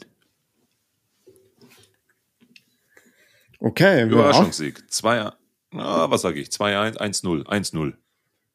Wäre so ein Klassiker, ja. So ein richtiger Klassiker. Und vor allen Dingen auch ein klassisches Leipzig. Ne? Für mich sind die einfach die Inkonstanz in Person. Ich weiß nicht, ob Micha das äh, bestätigen kann, ob du mal eben guckst oder äh, auch nicht, ob das eh schon weißt, was für ein Stuss ich hier erzähle. Aber ich habe das irgendwie so, also dieses, dieses Gefühl, weiß ich nicht, meistens täuscht es mich auch nicht.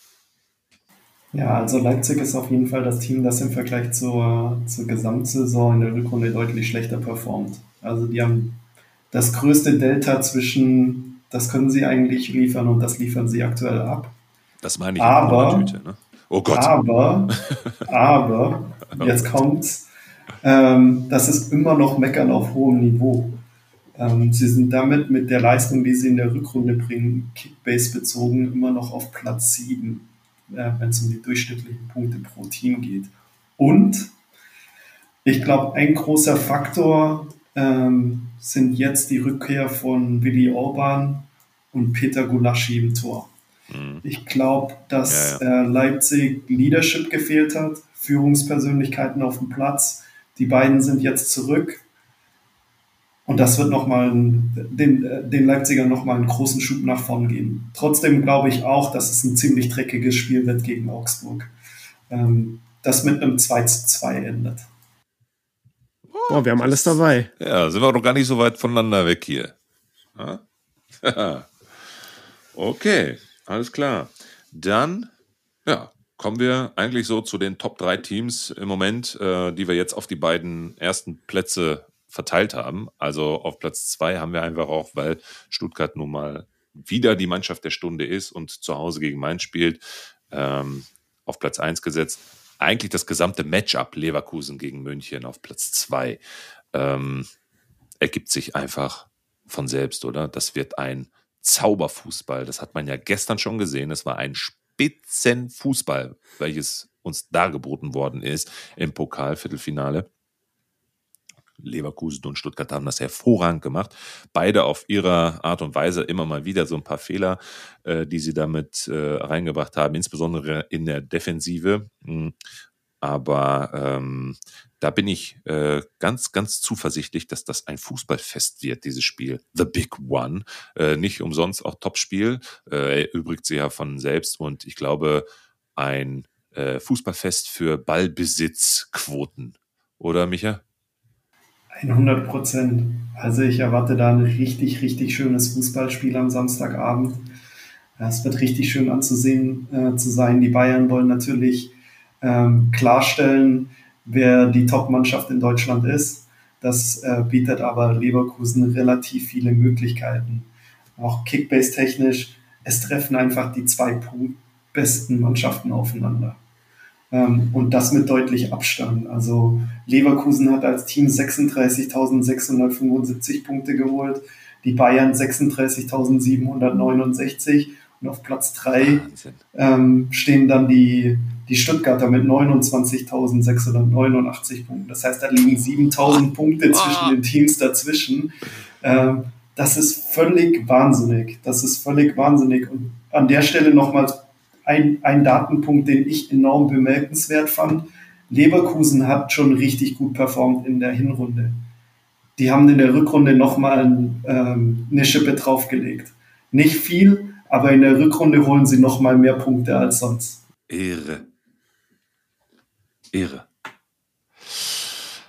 Simon, was sagst du zu der Aussage? Spiegelt das wieder, ne? was man auch so empfindet, oder? Wenn man die Fußballspiele der Leverkusener und der Münchner weiß ich nicht, aber insbesondere der Leverkusener sieht, ne?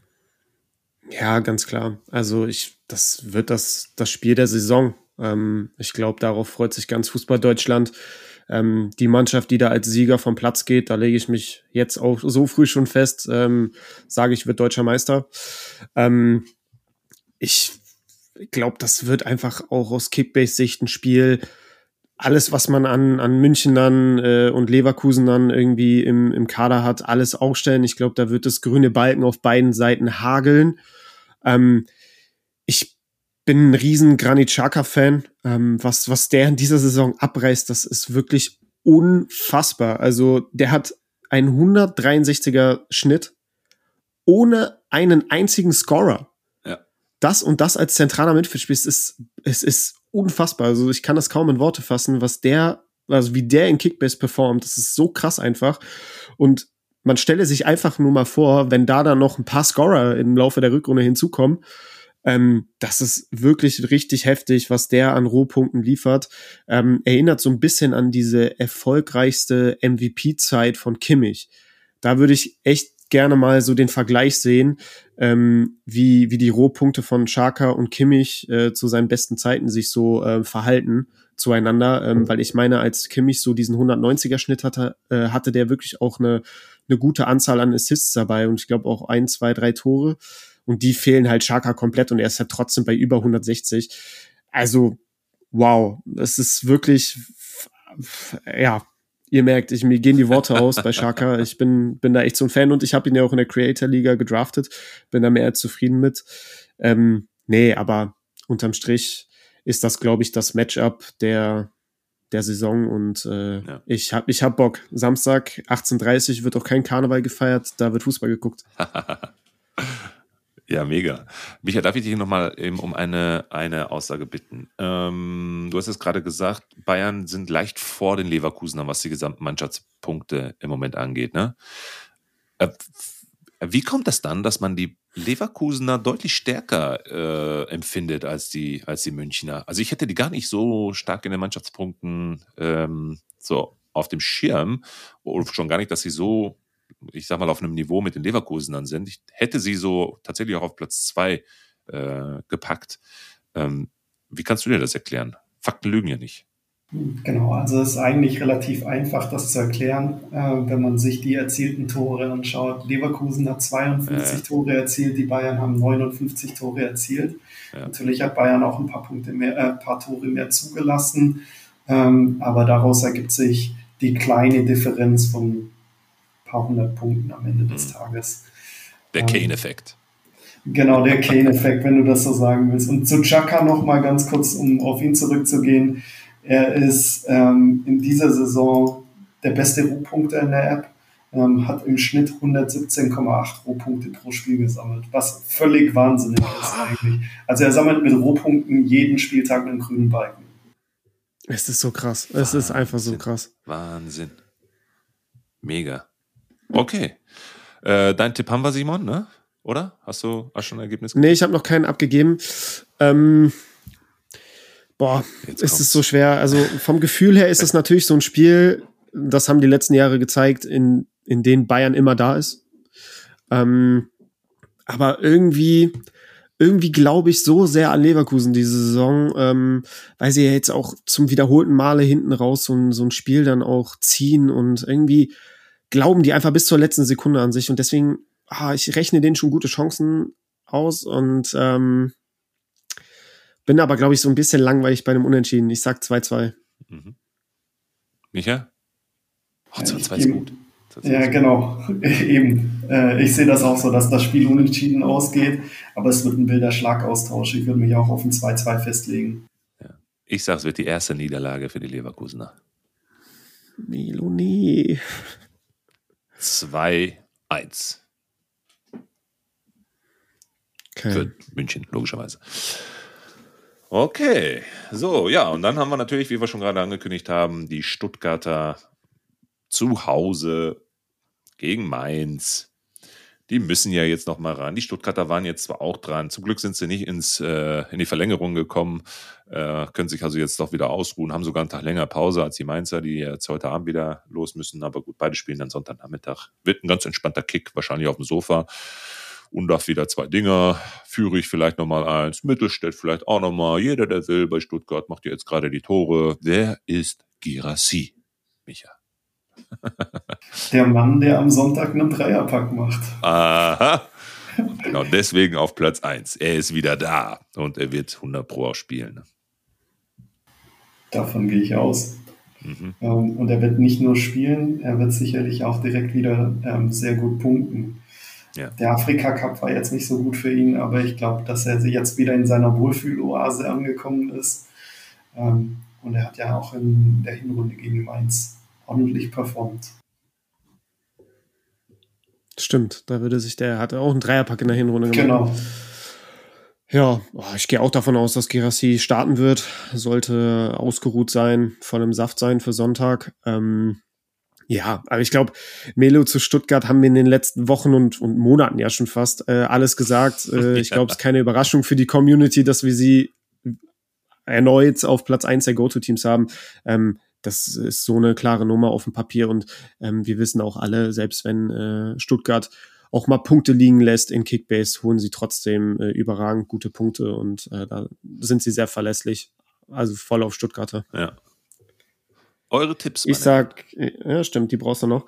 Ähm, ah, Mainz, die schießen einfach kein Tor, das ist so verhext, deswegen zu null und ich sag 3-0. Micha? 4-0 für die Stuttgarter. Ja, hätte ich auch gesagt. 4-0. Irgendwie wirklich zwei, drei Dinge, Gerassi, irgendwie, weil äh, gefühlt schießt ja jeder momentan Tore da. Ne? Selbst die genau. Abwehrspieler, hat es man ja gestern gesehen. Der Anton auch wieder, saustarke Leistung, ey. Äh, habt ihr das Interview in der Halbzeit gesehen mit dem Völler, der dann auch schon gesagt hat, hier, Undorf haben wir schon telefoniert, alles gut, das, ja, das wird schon. Anton gefällt mir auch ganz gut, da sind ein paar deutsche Spieler dabei hier bei den Stuttgartern, die werden in den nächsten Spielen dabei sein. Wer wird es zur EM packen? Fragezeichen. Wer von den Stuttgartern, wen seht ihr in der Nationalelf? Hm, ich würde einfach mal anfangen, Micha. Äh, also Undaf sehe ich ganz safe dabei. Also der wird mit zur EM fahren. Ähm, bei Fürich kommt es so ein bisschen noch auf den weiteren Verlauf der Rückrunde an. Ich glaube, da wird so entschieden, okay, wenn er jetzt noch gut durch den, durch den März, April, Mai kommt äh, und da weiter so performt, wie, wie er es jetzt schon die Saison über tut, dann äh, hat er auch sehr, sehr gute Chancen, gerade weil auch die Konkurrenz auf den Flügeln, Stichwort Gnabry oder Timo Werner, ja wirklich auch richtig enttäuschen beziehungsweise mit Verletzungen zu kämpfen haben und äh, somit dann auch eine Tür aufgeht auf den Flügeln. Äh, von daher, der hat gute Chancen. Mhm. Ich finde, man muss über Maxi Mittelstädt als Linksverteidiger nachdenken. Da haben wir ja echt eine große Lücke auch in der Nationalmannschaft. David Raum spielt äh, meiner Meinung nach eine gute Saison. Äh, so habe ich jetzt nicht unbedingt so erwartet, aber er ist jetzt auch meiner Meinung nach in der Nationalmannschaft jetzt nicht der, der unersetzbar ist. Von daher ähm, bräuchte man da vielleicht auf links auch noch einen, der richtig gut im Flow ist und das ist Maxi Mittelstädt. Auch da, wenn er durch die Rückrunde weiter gut kommt, verletzungsfrei bleibt, gut performt, hat er meiner Meinung nach gute Chancen. Man muss zumindest mal drüber nachdenken. Und Anton ist natürlich auch auf dem Radar. Also neben Tar meiner Meinung nach der aktuell formstärkste und beste deutsche äh, Innenverteidiger, den wir haben.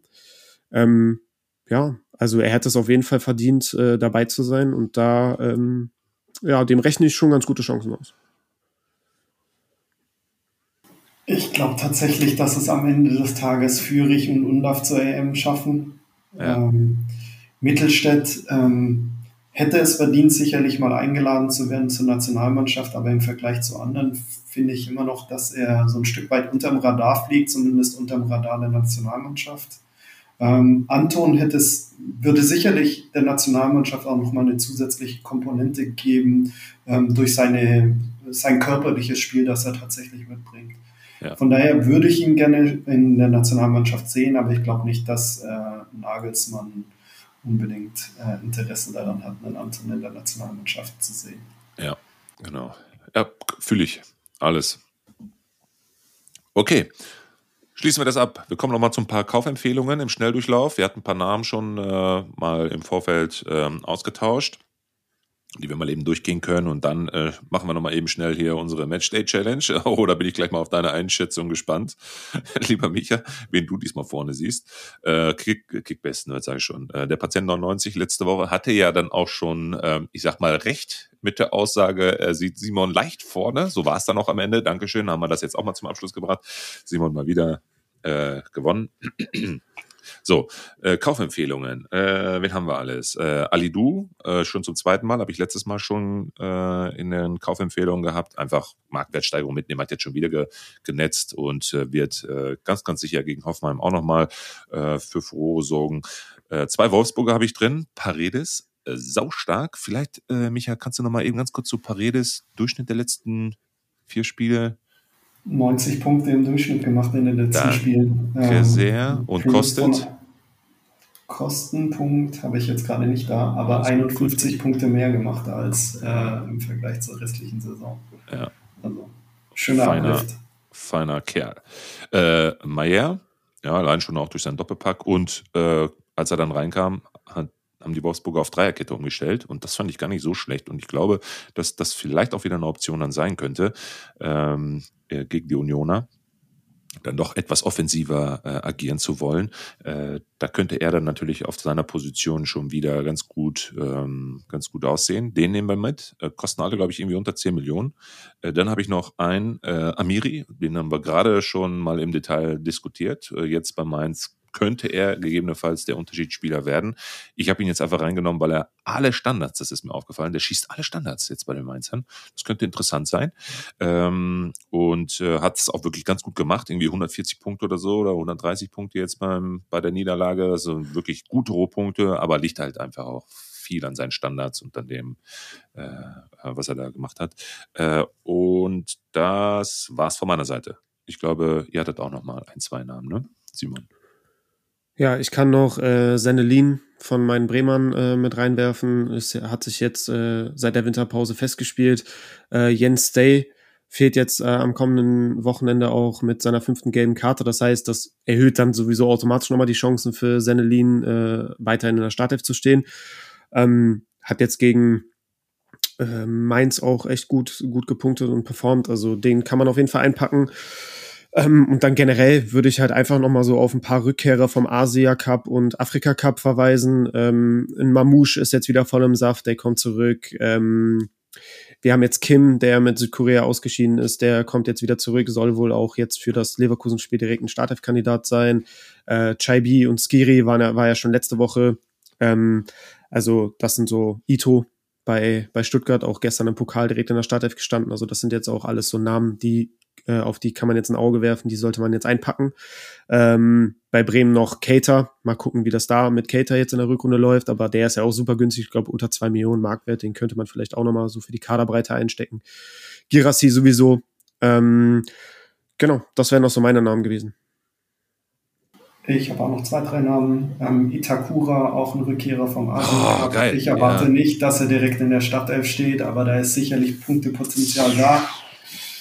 To the Moon, genau. Ähm, und ansonsten äh, dürften in einigen äh, Ligen auch noch Stark und Friedel zu haben sein. Und Bremen hat einfach in den nächsten Wochen sehr gute Matchups und da macht es für mich Sinn, einfach die Bremen-Welle mitzusurfen. To the Moon, ich hätte noch, Bremer. ich hätte jetzt noch spontan einen Namen explizit fürs kommende Spiel. Und zwar aufgrund dessen, dass äh, Nils Nkunku von Frankfurt sich gegen Köln die Gelb-Rote geholt hat, gehe ich mal stark davon aus, dass Philipp Max jetzt gegen Bochum starten wird. Äh, Frankfurt zu Hause gegen Bochum ähm, sehe ich sich klarer, als, als wenn es jetzt in Bochum wäre. Und äh, wenn der jetzt irgendwie noch äh, super günstig auf dem Markt zu haben ist, dann äh, einfach mal einpacken und aufstellen. Gut. Dann noch ganz schnell, bevor wir zum Abschluss kommen, unsere Matchday Challenge. Äh, Simon, hast du die schon aufgestellt? Dann kann äh, Micha mal eben ja, kurz dies, zwei Worte zu erzählen. Die ist vollständig. Okay, das gibt's ähm, ja gar nicht. ja, habe ich, hab ich eben äh, so spontan äh, schon, schon mal gemacht hier während der Aufnahme. Ähm, Im Tor gehe ich mit Gulaschi. Was für äh, günstigster Stammtor. erstmal. Ach so, ja, äh, 3-4-3, wie immer. Ah, okay. 3-4-3, meine Lieblingsformation. Mhm. Äh, Im Tor gehe ich mit, mit Gulaschi, günstigster Stammtorwart. Also auch da ähm, jetzt nochmal eine Kaufempfehlung äh, einpacken, wenn, wenn der auf dem Markt ist. In der Dreierkette hinten gehe ich mit Orban, mhm. äh, Niklas Stark von Bremen und äh, Kim. Kim, äh, also da bin ich mir sehr sicher, dass er gegen Leverkusen spielen wird. Den habe ich aufgestellt. Im Vierer-Mittelfeld äh, Sabitzer ja immer gesetzt. Daneben Brandt, habe ich ja eben schon gesagt. Äh, dann ähm, Fürich von Stuttgart und ähm, Mayer von Wolfsburg. Und im Dreiersturm vorne ist Selke leider immer noch verletzt. Daran können wir nichts ändern. Und dann gehe ich mit Undav und mit Duxch. Okay, okay. Micha, hast du dir gemerkt, ne? Ich habe mein Spielsystem jetzt endlich mal umgestellt. 20 Spieltage musste ich jetzt dran glauben und ich habe jetzt zum ersten Mal Grimaldo nicht in meiner Startelf. Irgendwas muss ich ja jetzt tun, damit ich hier nochmal hinten raus zumindest mal an den ein oder anderen Matchday Punktelieferanten Matchday Challenge Sieg gegenüber Simon komme. Vielleicht rufe ich aber auch gleich nochmal Bauchi an, denn wir kommen gleich auch nochmal zu Bauchi im äh, Outro. Hört ihn euch an. Ich habe nicht ein Wort verstanden. Sorry, ich weiß nicht, was er gesagt hat, aber äh, er ist ein ganz sympathischer junger Kerl. Er kommt aus der Schweiz und hat auf Schweizerdeutsch seine äh, Freunde anscheinend gegrüßt.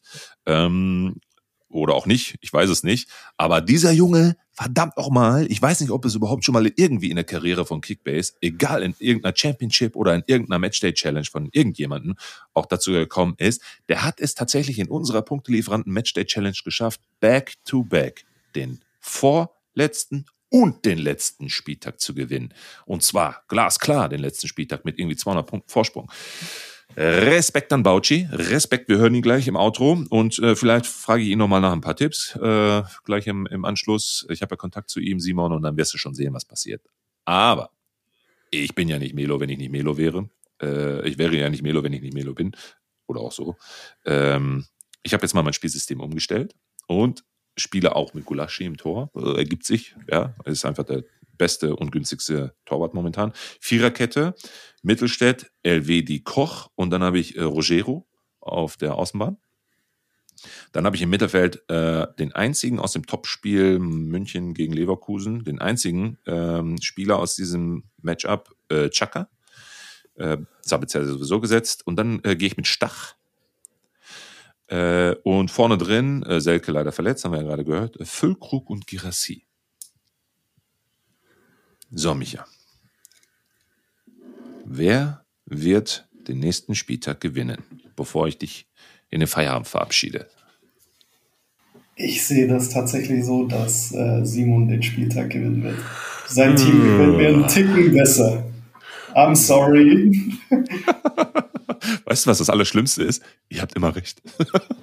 Ihr habt immer recht. Naja, okay, dann klammer ich mich einfach an meinen, dann klammer ich mich einfach an meine Erfolg in der Content Creator Liga. Gut.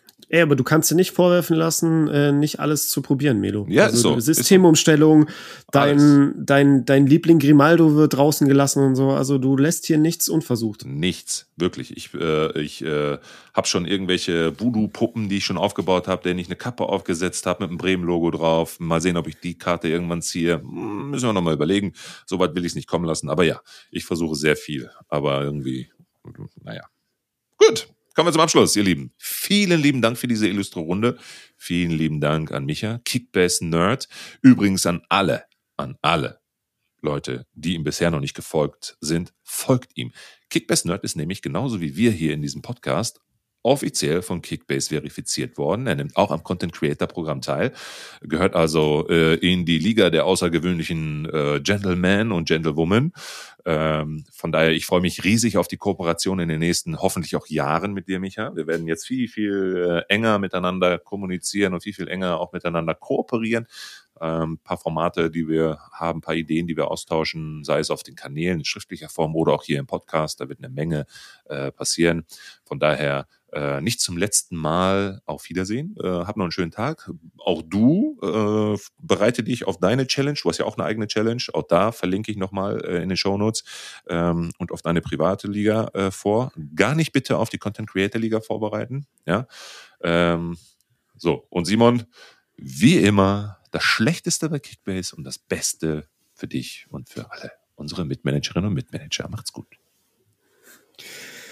Ja, vielen Dank für die Runde. Es hat super viel Spaß gemacht, war sehr informativ, äh, Micha. Also wirklich, du hast hier einen krassen Mehrwert reingebracht. Ähm, ich glaube, dass die Episode wirklich der Community auch weiterhelfen wird, wir sehr viel Input mitgeben konnten. Und äh, ja, ich freue mich jetzt einfach darauf, das am kommenden Wochenende auch ähm, dann live zu, zu sehen, äh, wie unsere Predictions und Vermutungen aufgehen oder halt eben auch nicht. Ähm, genau, ich wünsche euch für die restliche Woche munteres Treiben. Baut eure Teams um, äh, stellt, stellt gut auf und dann äh, wünsche ich euch viel Erfolg. Vielen lieben Dank an euch beide ähm, für die Einladung. Ähm, es war mir ein Fest. Ähm, gerne jederzeit wieder. Ich freue mich, euch auch bald mal persönlich kennenzulernen. Ähm, und ja, ähm, auf ein freudiges Kickbase-Wochenende mit einem super Top-Spiel am Sam äh, Samstagabend. Macht's gut. Ciao. Hallo zusammen, du bist der Dani. Ich freue mich, dass ich die Challenge jetzt zweimal nacheinander können gewinnen Und ich grüße alle meine Kollegen von der NCC Kickbaser. Ähm, ja, wir sind alles hure Bratwürst, Pfeifen. Und ja, ich rolle das Feld von hinten auf und gewinne die Liga noch. Das war eine neue Folge der Punktelieferanten. Abonniert gerne diesen Podcast und folgt uns auf Instagram.